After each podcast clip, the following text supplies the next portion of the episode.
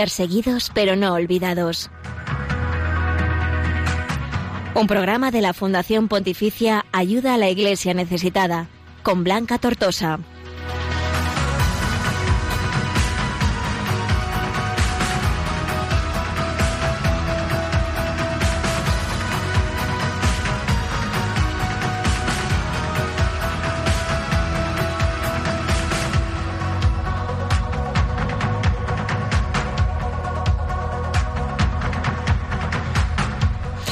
Pues muy buenos días a todos y bienvenidos una semana más a Perseguidos pero no olvidados, el programa de Radio María en el que te queremos acercar toda la información, la oración y los testimonios de la iglesia pobre y perseguida en el mundo. Mandamos también un cariñoso saludo a nuestros hermanos de Radio María que nos escuchan desde Perú. Gracias a todos por acompañarnos.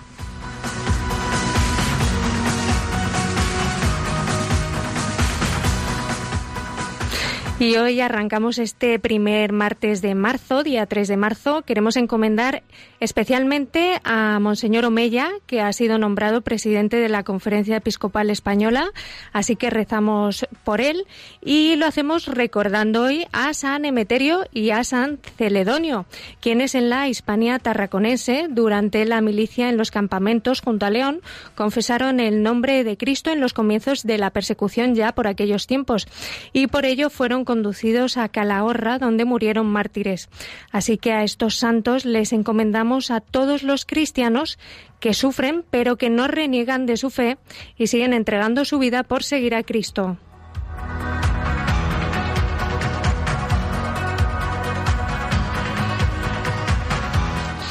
Y hoy ponemos la mirada especialmente en Pakistán, porque este mismo fin de semana ha hablado para todo el mundo Asia Bibi, la mujer cristiana que fue condenada a pena de muerte por la ley de la blasfemia y que ha pasado, atención, nueve años de su vida en la cárcel. Ha estado en París, donde ha hablado en una rueda de prensa a la que han acudido numerosos medios de comunicación. Y allí la cristiana pakistaní ha contado al mundo su deseo de recibir asilo en Francia y se ha encontrado con la alcaldesa de París, Ana Hidalgo, quien la ha distinguido como ciudadana de honor de, allí, de París. Y mm, es que Asia Bibi, campesina y analfabeta, que no habla ni inglés, ni francés, ni ningún solo idioma, tan solo el urdu, que es su lengua materna de Pakistán, pasa sus días en un lugar secreto de Canadá porque sigue estando amenazada a pena de muerte por los fundamentalistas, que incluso han puesto precio a su cabeza. Y como ella misma ha dicho, pasa la mayor parte del tiempo metida en su casa a, buen seguro resguardada de todo peligro. La cristiana pakistaní mundialmente conocida eh, se está convirtiendo en todo un símbolo de la lucha contra la ley de la blasfemia y también ha dado a conocer en estos días un libro que se titula Por fin libre y que acaba de publicar con ayuda de una periodista francesa que le ha acompañado en su lucha de estos últimos años. En el libro, como luego hablaremos, pues habla de todos estos años en prisión, de la dureza de la vida, em, de cómo estaba vigilada día y noche en una celda de pocos metros cuadrados y cómo incluso su abogado ha llegado a confesar que no entendía cómo ha podido sobrevivir. Así que de todo ello vamos a hablar y vamos a explicarles en qué consiste esta ley de la blasfemia tan, tan escuchada y tan durísima que se aplica en Pakistán y que sufren tantos cristianos que todavía hoy siguen en prisión. De todo ello vamos a hablar con Blanca Ruiz Antón, que es una periodista española que ha podido estar estos días con Asia Bibi y nos lo va a contar todo de primerísima mano. Además, os vamos a contar el testimonio de Sabat Bati, cristiano pakistaní, que fue asesinado ayer, hizo el noveno aniversario por defender precisamente la causa de Asia Bibi y también por defender la libertad religiosa en Pakistán. Es un testimonio apasionante que les recomendamos. Queremos contaros todo esto y muchísimas cosas más y como siempre también escucharos a todos vosotros. Y como cada semana damos la bienvenida a nuestro querido Javier Esquina en los controles técnicos. Buenos días, Javi. Buenos días. Muy buenos días. Y una semana más también nos acompaña Miguel Ángel Sánchez. Buenos días. Buenos días, Blanca, y a todos los oyentes de Radio María España. Pues nada, aquí estamos todo el equipo al completo y como siempre, antes de continuar con el programa, queremos recordaros los otros canales de contacto para eh, escribirnos al programa y en los que podéis decirnos desde dónde nos escucháis, que además nos encanta saberlo, y escribirnos cualquier comentario relacionado con los temas del programa. Ya sabéis que podéis seguirnos a través de nuestra cuenta de Twitter en arroba ayuda y que podéis dejar vuestros comentarios con el hashtag perseguidos Radio María. También en nuestra cuenta de Facebook somos Ayuda a la Iglesia Necesitada y por correo electrónico podéis escribirnos a perseguidos pero no olvidados arroba radiomaria.es. En nuestra cuenta de Instagram somos Ayuda Iglesia Necesitada y recordamos también que estamos transmitiendo hoy por Facebook Live. Bueno, pues nada, aquí seguimos y ahora vamos a escuchar las palabras del Papa, que hoy hemos querido recoger un mensaje que lanzó hace algunas semanas y en el que reiteraba la importante misión de la Iglesia en cuanto a la evangelización de los más necesitados, de los pobres, que muchas veces sin saberlo tienen una sed auténtica de conocer el mensaje del amor de Dios, la buena noticia de Dios. Escuchamos el mensaje del Santo Padre.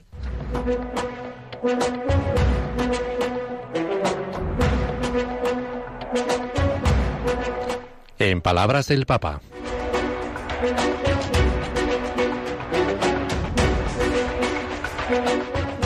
Pensare i poveri. Questa è la missione di Gesù, secondo lui dice. Questa è anche la missione della Chiesa e de ogni battezzato nella Chiesa. Evangelizar a los pobres, esta es la misión de Jesús según lo que él dice. Es la misión de la Iglesia y de todo bautizado en la Iglesia. Ser cristiano y ser misionero es lo mismo. Anunciar el Evangelio con la palabra y la vida es la finalidad principal de la comunidad cristiana y de todos sus miembros. Jesús dirige la buena nueva a todos, sin excluir a nadie, aún más privilegia a los alejados, a los que sufren, a los enfermos, a los descartados de la sociedad. Senza escludere nessuno, anzi privilegia i più lontani, i sofferenti, gli ammalati, gli scartati della società. Pues el, el, Papa nos recuerda con, con, este mensaje cómo el Señor, mm, pensando en el Evangelio, me venía a la cabeza cómo el Señor salía a las calles, a las plazas, recorría pueblos y aldeas y buscaba a los más necesitados. Y es que jamás excluyó a nadie. Y, y, yo creo que con este mensaje el Papa es lo que nos, nos invita y nos recuerda que cada cristiano tenemos esta misión y también especialmente en relación a lo que nos toca, no solo con los perseguidos, sino también con esos pobres y necesitados que por falta de medios materiales a veces están más lejos de la fe, ¿verdad, Miguel Ángel? Totalmente, y una frase también que comentaba el Papa es anunciar el Evangelio con la palabra y con la vida, ¿no? Algo muy interesante. Eso es. Y de aquí nos vamos a, nuestra sección de noticias, ahora que son las once y nueve de la mañana, las diecinueve en Canarias. Y ya saben que millones de cristianos sufren persecución por seguir a Cristo en muchos rincones del mundo. Y para nosotros esta realidad que no ocupa grandes titulares, aquí sí queremos que sea noticia. Nuestros hermanos perseguidos son la élite de la Iglesia y ser solidarios con ellos es una obligación que la honra nos impone. Padre Berenfried van Straten, fundador de Ayuda a la Iglesia Necesitada.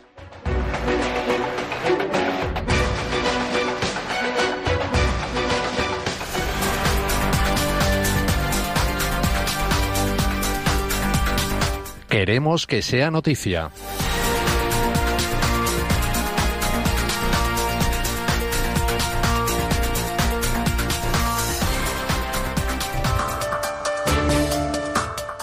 Asia viví en Francia. Gracias a Cristo he permanecido en pie. No tengáis miedo. La mujer cristiana de Pakistán, condenada por la ley de la blasfemia y finalmente absuelta tras nueve años de cautiverio, se encuentra en París, donde ha pedido asilo político a Francia.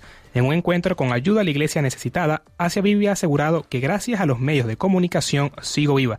Nunca imaginé que me haría famosa, ha señalado con una discreta voz. Ahora ella ha decidido ayudar a otros acusados injustamente por la ley de la blasfemia en su país.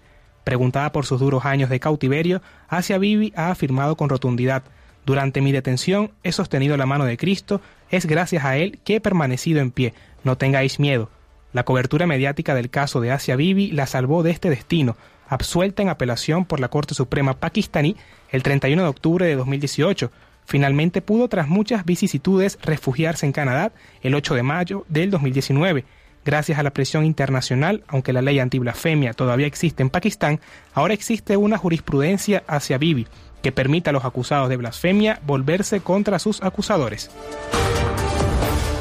Y seguimos hablando de Asia Bibi porque se acaba de publicar un libro que relata los detalles de su cautiverio. El icono de la lucha contra la ley de la blasfemia en Pakistán ha contado su historia en el libro Por fin libre, que ha editado en España Homo Legends con la colaboración de Ayuda a la Iglesia Necesitada, de la mano de la periodista francesa Anne Isabel Tolet, Relata la dureza de su cautiverio, su resistencia al fundamentalismo islámico, como la vivió su familia y su perseverancia en la oración para mantenerse firme en otras muchas cosas. En una de sus páginas afirma que mi vida es el Señor, lo sé y si soy libre no es casualidad. Dios me había confiado una misión y mi historia no será inútil porque ayudará a otras personas como yo y quién sabe, a lo mejor les evita la muerte. Este libro muestra el calvario de Asia Bibi, víctima del fundamentalismo islámico y de un ordenamiento jurídico asentado a gran medida sobre él. Mozambique, para el obispo de Pemba, los ataques en Cabo Delgado son una tragedia. Los ataques en el norte de Mozambique han causado ya más de 500 muertes y miles de desplazados, según Monseñor Luis Fernando Lisboa, obispo de Pemba, en declaraciones exclusivas para la Fundación Ayuda a la Iglesia Necesitada. Durante su visita a Portugal, la ola de violencia que ha afectado el norte de Mozambique desde octubre de 2017 no parece estar ante un final próximo. Denuncian que cristianos están siendo usados como rehenes en Siria. La religiosa portuguesa María Lucía Ferreira ha denunciado que los cristianos están siendo tomados como rehenes en la zona de Idlib, Siria, en medio de los desplazamientos por las incursiones sirias y rusas en el país. En declaraciones a Vatican News, la hermana María Lucía Ferreira, quien vive en el monasterio de Santiago Mutilado en Cuara, Siria, señaló que hay fieles cristianos que están siendo retenidos y tomados como rehenes en la zona de Idlib, cerca de la ciudad de Turquía.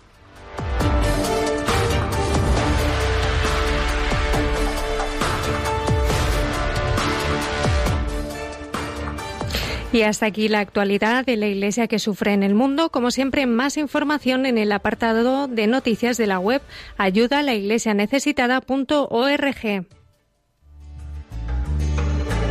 Somos peregrinos que venimos hoy aquí, desde continentes y ciudades.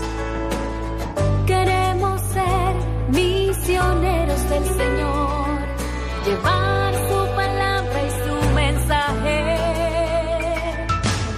ser como María la que un día dijo sí ante la llamada de tu proyecto. El cielo se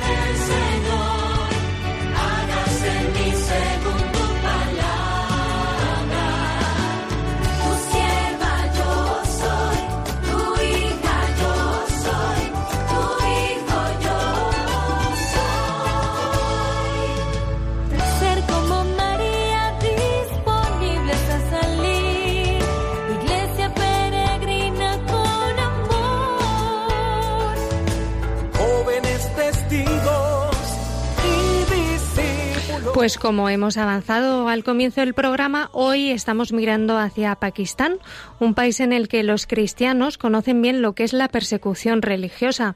Y lo hacemos porque este fin de semana Asia Bibi ha estado en Francia y allí la cristiana pakistaní, que como hemos recordado antes, ha pasado más de nueve años en prisión, acusada falsamente y condenada a pena de muerte, ha hablado para el mundo entero. Y entre los medios de comunicación que había allí convocados se encontraba también la periodista española Blanca Ruiz Antón, que colabora con Ayuda a la Iglesia Necesitada y que hoy tenemos el privilegio de que nos acompañe por teléfono. Muy buenos días, Blanca. Muy buenos días, muchísimas gracias. A ti por acompañarnos. Estamos deseando escucharte. Eh, cuéntanos, Blanca, porque mm, la propia Sia Vivi ha reconocido en esta rueda de prensa en la que, bueno, pues había tanta atención para escuchar sus palabras que ha vivido unos años durísimos en prisión, que ha sufrido muchísimo y que ella misma reconoce que no es la misma. Y queríamos empezar preguntándote cuál fue tu primera impresión al verla, qué te transmitió su mirada, su gesto.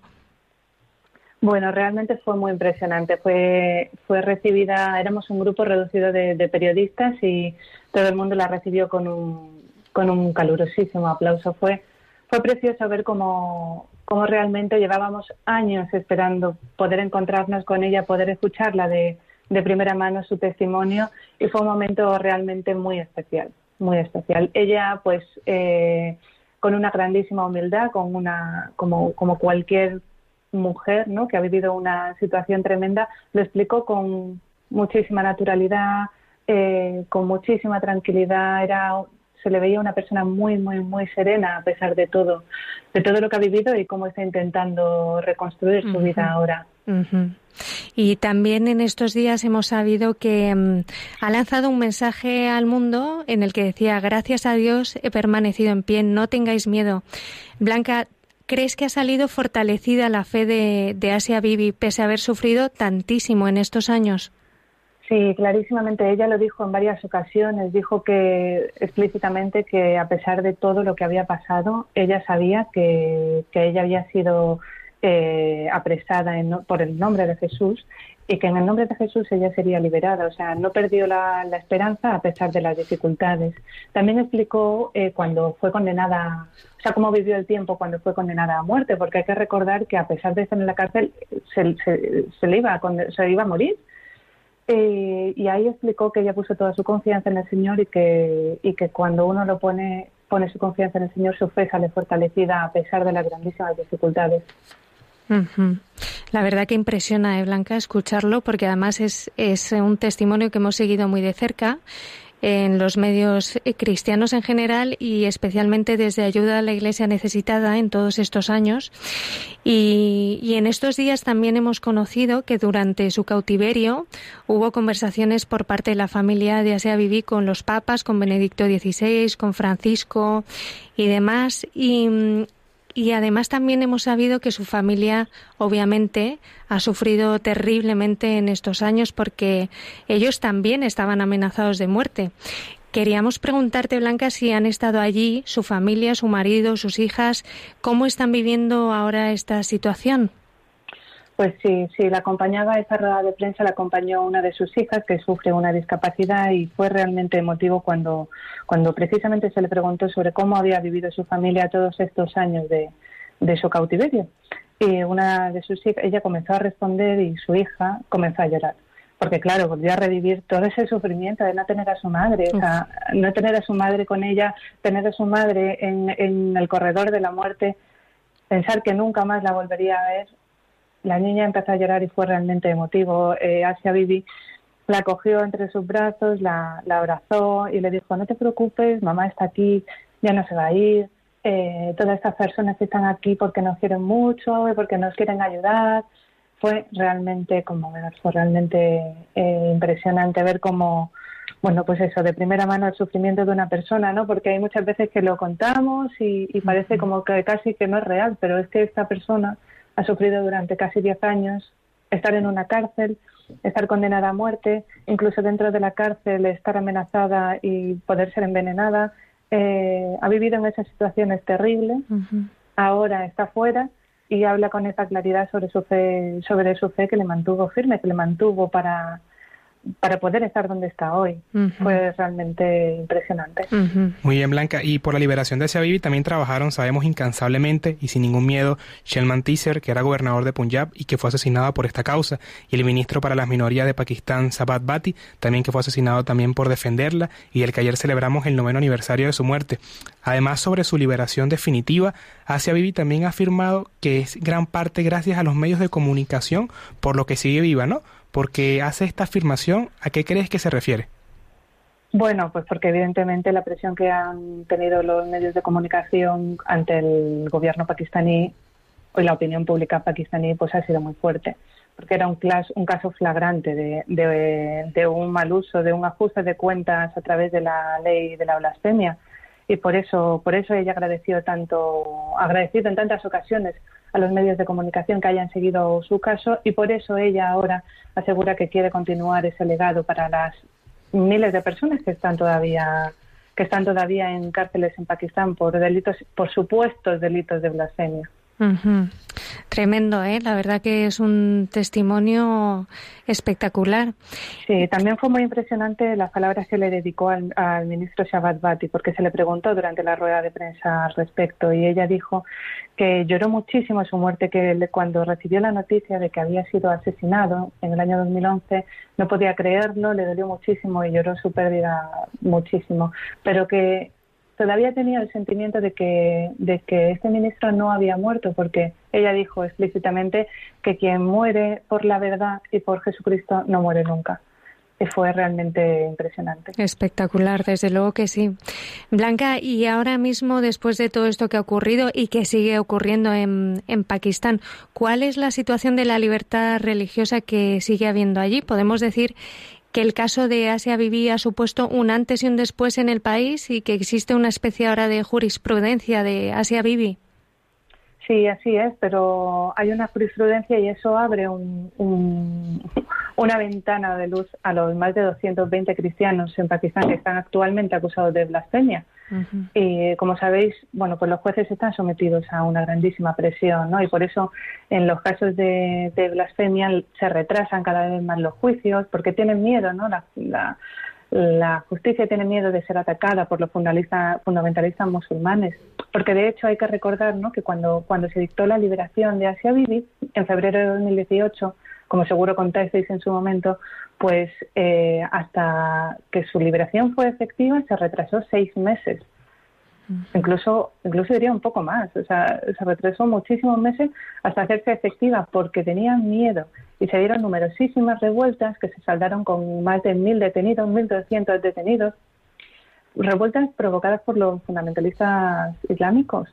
Eh, y entonces, claro, evidentemente, pues sí, se abre una ventana de esperanza, pero la situación es todavía muy difícil. Asia Bibi tuvo que salir de Pakistán, eh, eh, vivir en, en, la, en Canadá bajo otra identidad, pedir asilo. Mm, durante todo el viaje en Francia ha ido acompañada con guardias de seguridad.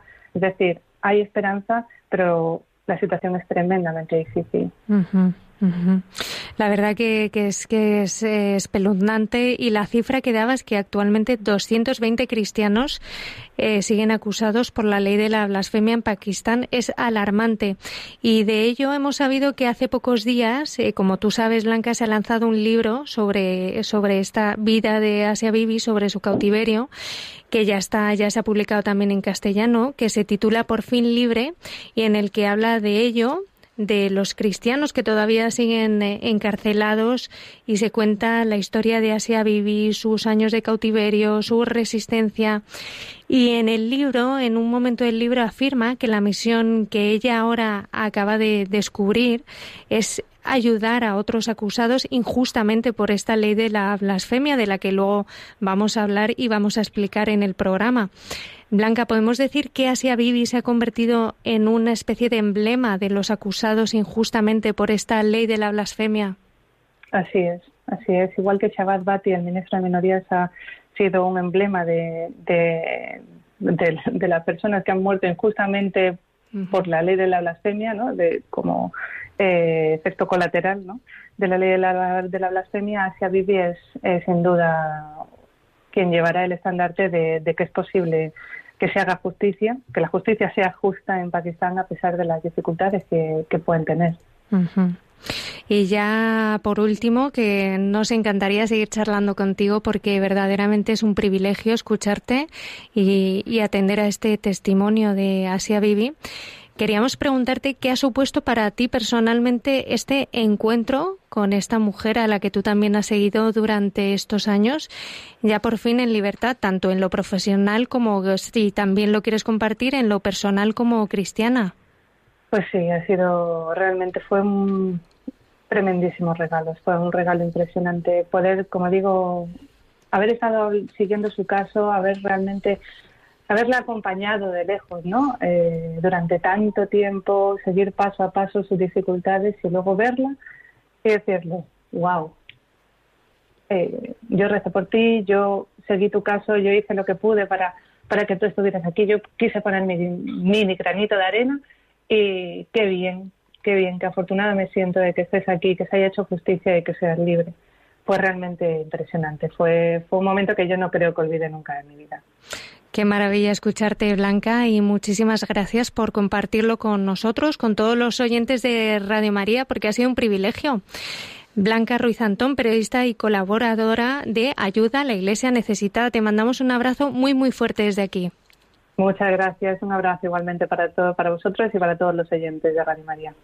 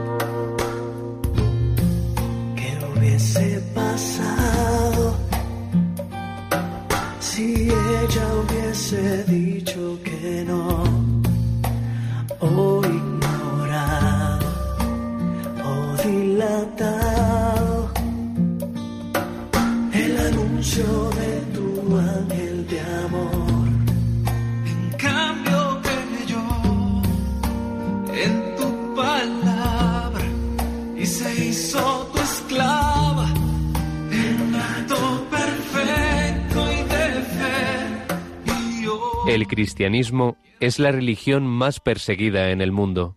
Conoce de cerca esta realidad en Perseguidos pero no olvidados, un programa de ayuda a la iglesia necesitada en Radio María. Dame la fe, Señor,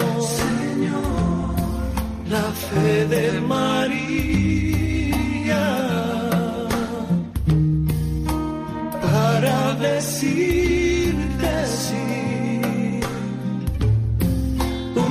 sin medidas. Dame la fe, Señor, Señor, la fe de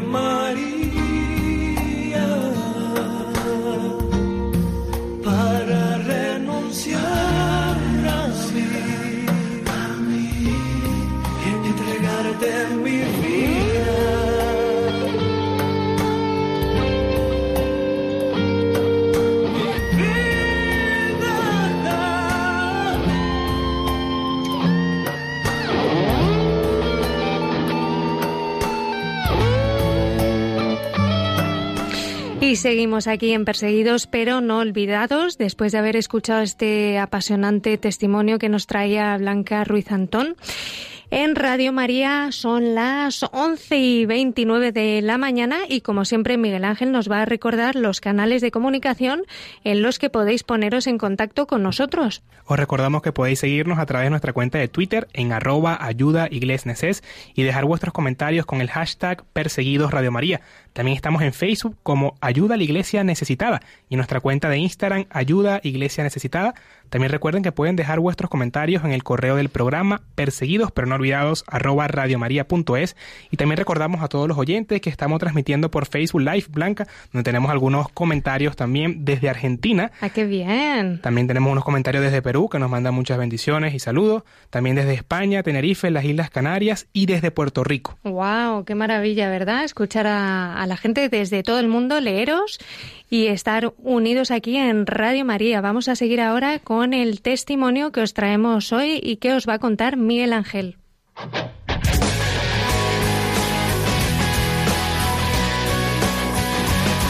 Testigos del siglo XXI.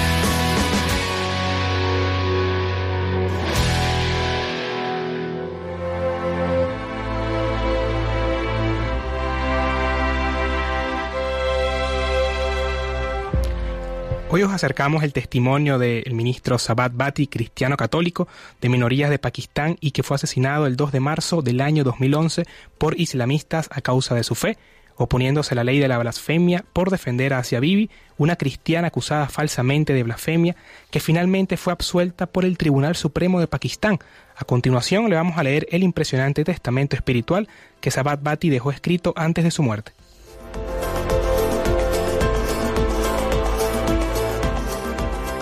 Me llamo Sabat Bati, nací en una familia católica, mi padre era un profesor jubilado y mi madre una ama de casa, que fue educada de acuerdo a los valores cristianos y las enseñanzas de la Biblia.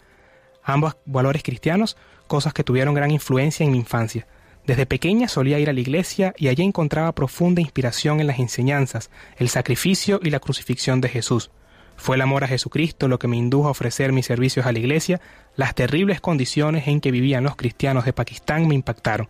Recuerdo un Viernes Santo cuando tenía 13 años que escuché un sermón sobre el sacrificio de Jesús para nuestra redención y la salvación del mundo. Pensé que había que responder ese amor amando a nuestros hermanos y hermanas, poniéndome al servicio de los cristianos, especialmente de los pobres, los necesitados y los perseguidos de este país islámico. Me han pedido que ponga fin a mi lucha, pero siempre me he negado. Aún a riesgo de mi vida, mi respuesta ha sido siempre la misma. No busco popularidad ni posiciones de poder.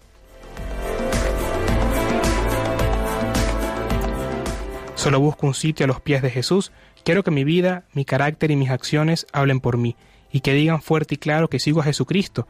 Este deseo es tan fuerte en mí que me consideraría un privilegiado si debido a este esfuerzo combativo para ayudar a los necesitados, los pobres y los cristianos perseguidos de Pakistán.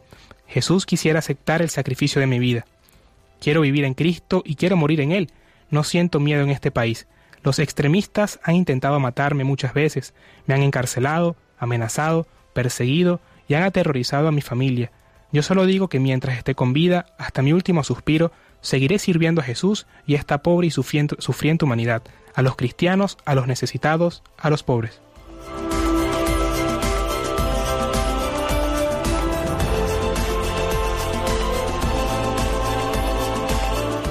Creo que los cristianos de todo el mundo, que en 2005 le tendieron la mano a los musulmanes víctimas del terremoto, han construido un puente de solidaridad, amor, comprensión, colaboración y tolerancia entre ambas religiones. Si estos esfuerzos se mantienen, tengo la convicción de que ganaremos los corazones y las mentes de los extremistas. Esto nos llevará a un cambio positivo. La gente no se odiará, no se matará en nombre de la religión, sino que se amarán los unos a los otros, traerán armonía, cultivarán la paz y la comprensión en esta región del mundo. Creo que los más necesitados, los pobres, los huérfanos, sea cual sea su religión, deben ser tratados por encima de todo como seres humanos. Estas personas son parte de mi cuerpo en Cristo, son la parte perseguida y necesitada del cuerpo de Cristo. Si llevamos a cabo esta misión, entonces nos habremos ganado un sitio a los pies de Jesús y yo podré mirar su rostro sin sentir vergüenza.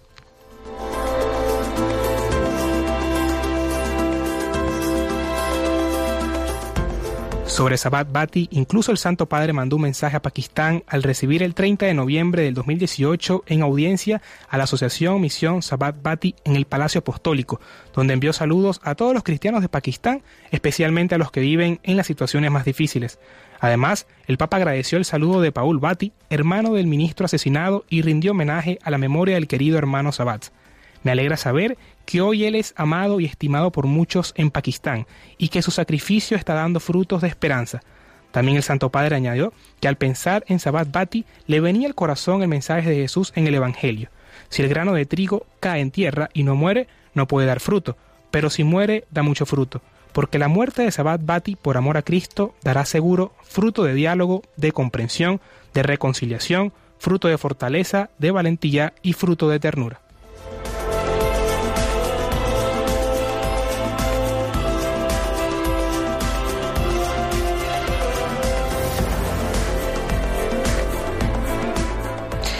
Y ahora queremos explicarles muy brevemente qué es esta ley de la blasfemia de Pakistán de la que estamos hablando y que seguramente muchos hayan oído y cómo se aplica en la mayoría de los casos injustamente hacia los cristianos del país.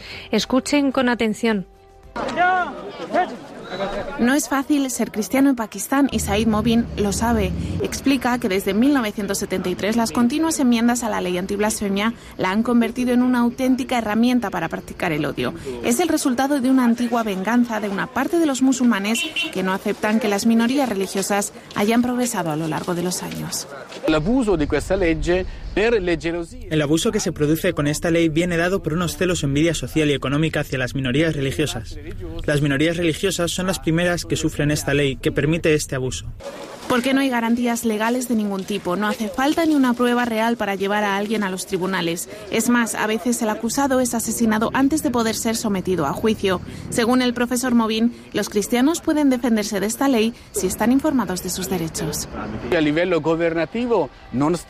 A nivel gubernamental no se está haciendo nada para cambiar la aplicación de esta ley, pero las minorías religiosas de Pakistán pueden evitar los efectos negativos de esta ley primero enviando a los niños a la escuela porque la educación ofrece la posibilidad de evitar los efectos negativos de esta ley, porque con la educación pueden entender cuándo son víctimas de este abuso. Sin embargo, la educación es un lujo que pueden permitirse muy pocos pakistaníes. Se estima que solo hay un 40% de niños escolarizados. La ignorancia vuelve a ser el caldo de cultivo perfecto para los radicales. Pese a todo, Movin dice que los cristianos jamás han respondido de la misma forma y eso que son ciudadanos de segunda y muchas veces el objetivo de atroces ataques, como el del día de Pascua de 2016 en la realidad de la Chiesa perseguitada, en la realidad de la Iglesia perseguida la fe es algo importante y vale la pena conservarla y defenderla a una costa de la propia vida. Aunque una buena parte de los musulmanes del país aceptan de buen grado la ley antiblasfemia y sus perversiones, hay muchos otros que entienden el valor de la convivencia. Un ejemplo es el gobernador del Punjab, Salman Tasir, un musulmán que defendió a Asia Bibi y que lo pagó con su vida. Fue asesinado de 26 disparos por su propio guardaespaldas, al que la multitud aclamó como un héroe.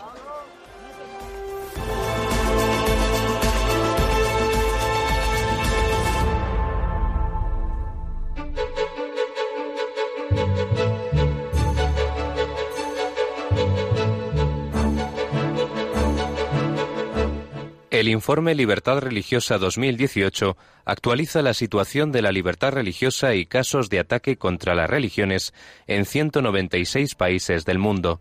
No seamos indiferentes ante una realidad que afecta a millones de personas en los cinco continentes, especialmente a los cristianos en China, Irak o Nigeria. Conoce cuál es la situación de este derecho a través del informe Libertad Religiosa 2018 que edita Ayuda a la Iglesia Necesitada.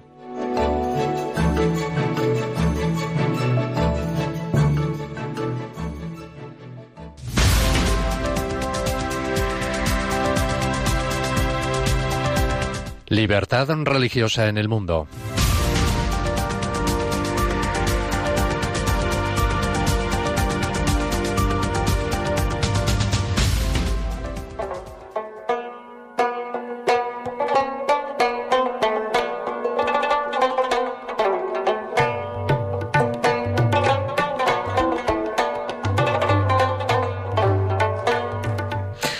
Hoy hablamos de Afganistán, vecino fronterizo de Pakistán. Se encuentra ubicada geográficamente en Asia del Sur. Los musulmanes suníes representan el 85% de la población de Afganistán. El resto de la población está formado por musulmanes chiíes pertenecientes fundamentalmente al grupo étnico azara. Respecto a la pequeña comunidad no musulmana del país, no se dispone de estimaciones fiables sobre otros grupos de creyentes, ni, ni siquiera, perdón, de los cristianos y bahabíes, porque no practican abiertamente su religión. El artículo 62 de la Constitución afgana declara que el país es una república islámica. El presidente y el vicepresidente tienen que ser musulmanes.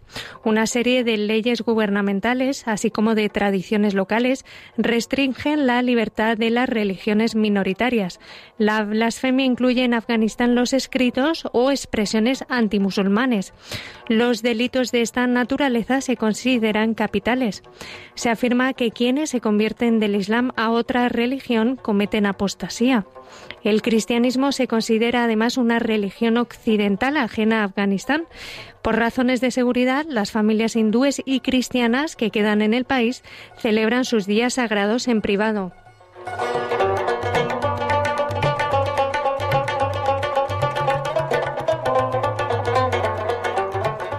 Tras una década de control militar, las fuerzas internacionales han aumentado la desconfianza generalizada hacia los cristianos. La opinión pública se manifiesta abiertamente hostil a la idea de que los cristianos hagan proselitismo entre los musulmanes. El censo electoral para las elecciones parlamentarias programadas para octubre del 2018 se realiza en colegios, centros de salud y lugares de culto. Se teme que los extremistas opuestos al gobierno perpetren atentados durante las elecciones. Muchos cristianos rezan en privado o en comunidades pequeñas que se reúnen en viviendas particulares. Según las organizaciones misioneras cristianas, por todo el país se pueden encontrar iglesias clandestinas en casas, en ninguna de ellas se reúne un grupo más de 10 miembros. A pesar del compromiso constitucional de tolerancia religiosa, quienes se manifiestan abiertamente como cristianos o como conversos del Islam del cristianismo quedan en una situación de gran vulnerabilidad. La Iglesia Católica está presente en Afganistán en forma de misión sui iuris, con sede en la embajada. La libertad religiosa en Afganistán está garantizada por la Constitución, pero en la práctica la vida de los musulmanes en el país es muy difícil, pues la importancia que se le da al Islam vigente margina y excluye el resto de los credos. Se trata de un fenómeno evidente, sobre todo en las leyes del país. Durante el periodo estudiado en este informe se ha podido observar una ligera mejoría para algunas minorías religiosas. Si bien la situación general es alarmante, preocupa el aumento constante de la violencia a causa de los grupos suníes militantes que atacan lugares de culto y clérigos chiíes. Inquieta la prohibición de facto de la conversión desde el Islam que puede conllevar rigurosas condenas. Para responder a los ataques de grupos suníes extremistas, el gobierno afgano ha intentado proporcionar la seguridad adicional y ha ofrecido armas a los civiles que viven cerca de las mezquitas chiíes, atentando contra las mezquitas de la comunidad durante las ceremonias religiosas. Los militantes intentan impedir que los chiíes hazaras practiquen libremente su fe.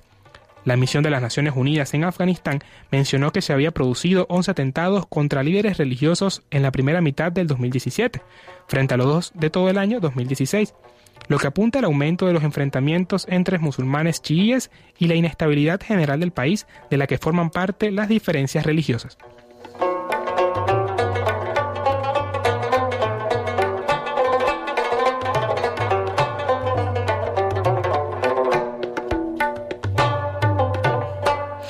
Y como siempre, para más información sobre la situación de la libertad religiosa en Afganistán o en cualquier otro país del mundo, pueden consultar el informe completo en la web ayuda a la iglesia necesitada.org.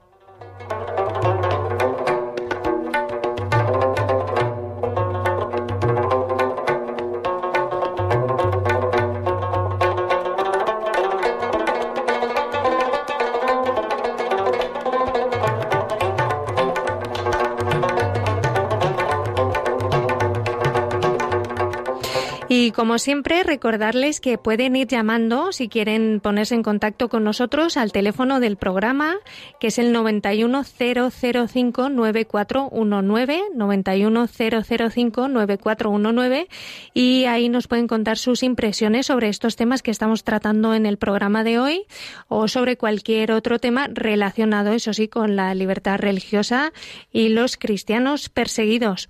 Y de aquí nos vamos a cantar un poquito al Señor esta vez desde un rincón del extremo oriental.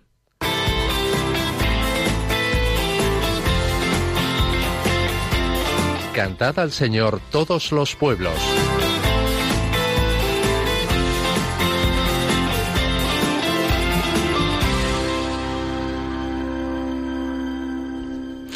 Pues hoy vamos a traer una canción cristiana desde India, Miguel Ángel.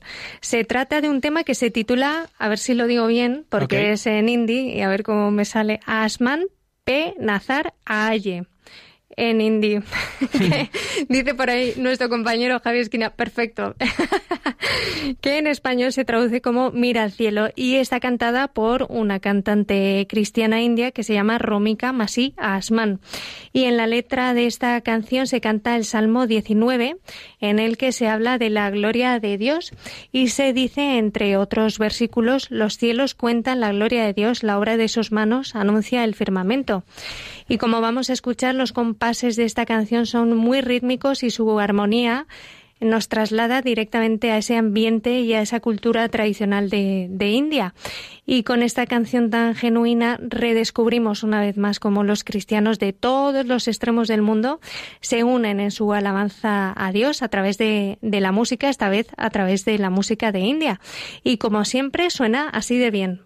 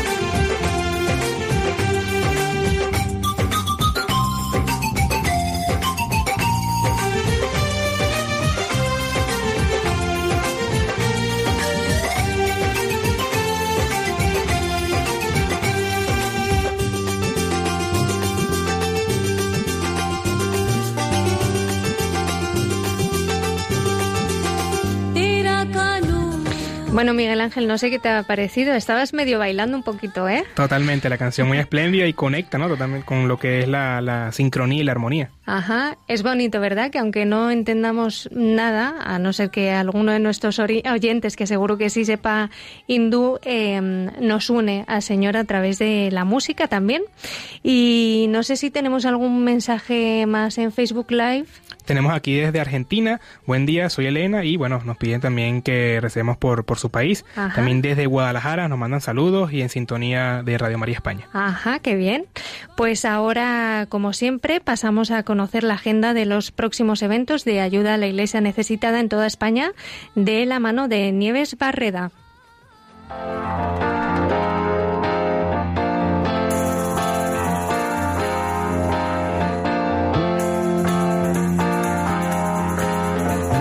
Cerca de ti.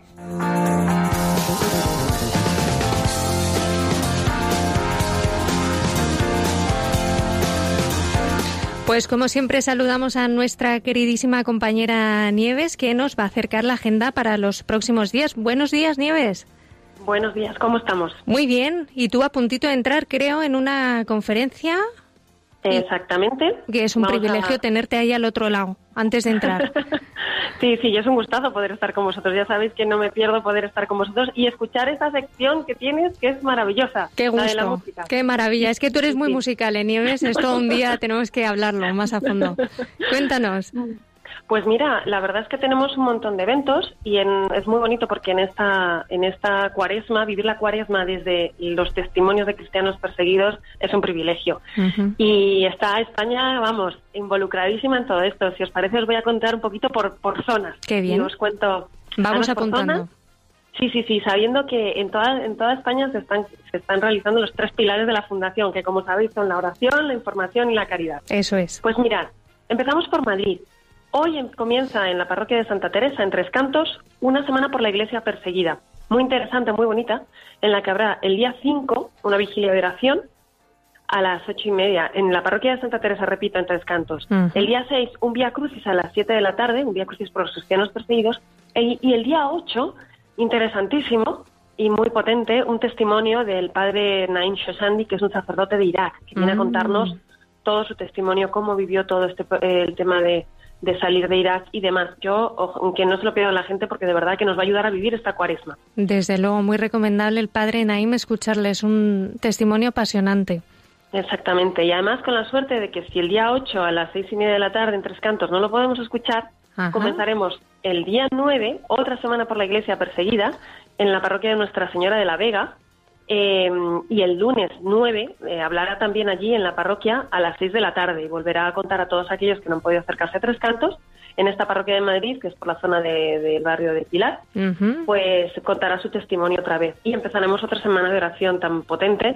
Ya sabemos que la oración puede mover montañas, ¿no? Donde tendremos el jueves una hora santa, el viernes un Vía Crucis por los cristianos perseguidos y el domingo habrá un rosario por los cristianos perseguidos. Así que Madrid se está poniendo en marcha para pedir por ellos. Desde luego que sí, que bien. Qué Pero bien. no solo Madrid, también en Murcia, en la zona de Levante, porque tenemos en Murcia, en la parroquia de San Bartolomé, eh, una conferencia por los cristianos perseguidos, que será el día 5 de marzo, y después tenemos en Onil, Alicante, una conferencia también por los cristianos perseguidos hoy en la parroquia de Santiago Apóstol a las 8 de la tarde. Y en Murcia, en la mm, parroquia de San León Masno, en una expo foto eh, que estará del 6 al 12 de marzo. Eh, repito, en la parroquia de San León Magno. Ahí podremos informarnos, podremos rezar en todas estas actividades que tenemos y podremos eh, dar nuestro tiempo para asistir a verlo. Y luego tenemos en Castellón también otra oración con una exposición del Santísimo y una vigilia por los cristianos perseguidos en la Catedral de Santa María, nada más y nada menos. Y tendremos también eh, por Albacete, en la parroquia de Santa Ana, eh, una oración de Vía Cruces y el testimonio de Irakta del padre Naim Shoshandi en la parroquia de Santa Ana a las cinco y media de la tarde, el 6 de marzo. Ujú. Y en Gijón también tendremos para los de Gijón una oración en la parroquia de Nuestra Señora de Fátima a las seis y media de la tarde, un Vía Crucis el 6 de marzo. Y por supuesto Salamanca, que se está moviendo en oración muchísimo por los cristianos perseguidos, donde el día o- domingo 8 de marzo tendremos a las doce y media de la mañana una misa en la parroquia de San Pedro Apóstol, una Eucaristía por los cristianos perseguidos. Y para los que van para misa por la tarde, la tendrán también en la parroquia de Nuestra Señora del Carmen a las 7 de la tarde. Una misa por Venezuela. Qué maravilla, Eh, Nieves. Tenemos de todo por toda. España. Exactamente, además fíjate que esto es un moverse para rezar por los cristianos perseguidos, pero ellos nos están haciendo que nos acer- acerquemos a- al Señor y que vayamos allí, con lo cual nos están regalando también poder estar cerquita del Señor, con lo cual ganamos todos aquí si nos ponemos a rezar unos por otros. Desde luego que sí. Muchísimas gracias, como siempre, Nieves Barrera. Y si Dios quiere, hasta la semana que viene. Y, mm, y ahora tenemos una llamada desde Pamplona. Miguel Ángel nos llama Cristina. Buenos días, Cristina. Buenos días, soy Cristina de Pamplona, colaboradora de la, desde hace mucho tiempo de la Iglesia Necesitada. Y bueno, aunque no tengo casi tiempo, me han dicho que tengo que ser breve, no sé para qué me han dado entrada, porque no nos dejan tiempo. No, Pero estamos bueno, deseando le escucharte. comento, Le comento, es un testimonio muy bonito. Yo siempre estaba muy sensibilizada con el tema de Asia Bibi, entonces rezaba mucho por ella y vino a dar un retiro a, a Pamplona Jacques Philippe, este, este, Sí. este em, señor que ha, escrito tantos libros, es tan famoso, ¿no? Sí. Y es muy devoto de Teresa, de Santa Teresita del Niño Jesús. Cuando acabó el retiro dijo, escriban una carta dando petición, esto era enero del 18, escriban una carta a Santa Teresita del Niño Jesús con deseos apremiantes suyos y dentro de un año esta misma carta les volverá a, a- a su, a- a su lugar donde la enviaron y podrán comprobar podrán comprobar de esas peticiones las que les ha podido eh, conceder Santa Teresita. Yo le puse como primer- de, lo, de lo más prioritario la liberación de Asia Bibi Guau. y justo cuando, cuando llegó la carta al cabo de un año al lugar donde yo la había echado, como dijo Jack- Jacques Philippe, eh, eh, Asia Bibi estaba liberada. Entonces, para mí esto es una señal del cielo. Wow, Cristina, Estoy muchísimas Estoy súper convencida porque es una santa muy milagrosa. Y él, yo decía, este hombre, ¿cómo nos puede...? Ya sabe Jacques Philippe, que ha escrito tantos libros de espiritualidad. Sí. Y decía, pero este hombre, ¿cómo nos puede decir esto? no Yo no un poco escéptica, ¿no? Pasó el año y Asia Bibi estaba liberada. Muchísimas gracias por este testimonio, de verdad, Cristina, porque de verdad que conmueve, que conmueve porque es así, el Señor es providente y siempre escucha nuestra oración. Qué lujo escucharos, qué lujo teneros ahí al, al otro lado y qué, qué gozada de programa. Pasa el tiempo volando y ya estamos en el final del programa, Miguel Ángel. Esto, esto es así. Pero bueno, hemos disfrutado muchísimo. Hemos hablado de Pakistán, de la situación de la libertad religiosa allí, de Asia Bibi. Y nada, damos las gracias a nuestro querido Javi Esquina en los controles, a nuestro queridísimo Miguel Ángel Sánchez una semana más Muchas gracias Blanca y a todos aquí los oyentes de Radio María España y Radio María Perú. Y recordaros que podéis volver a escuchar el programa en el podcast de Radio María. Y nosotros, si Dios quiere, nos encontramos de nuevo el próximo martes 10 de marzo. Como siempre, continúa aquí la programación de Radio María ahora con el rezo del Ángelus. Nosotros nos despedimos movidos por el amor de Cristo a servicio de la Iglesia que sufre. Un fuerte abrazo y hasta la semana que viene.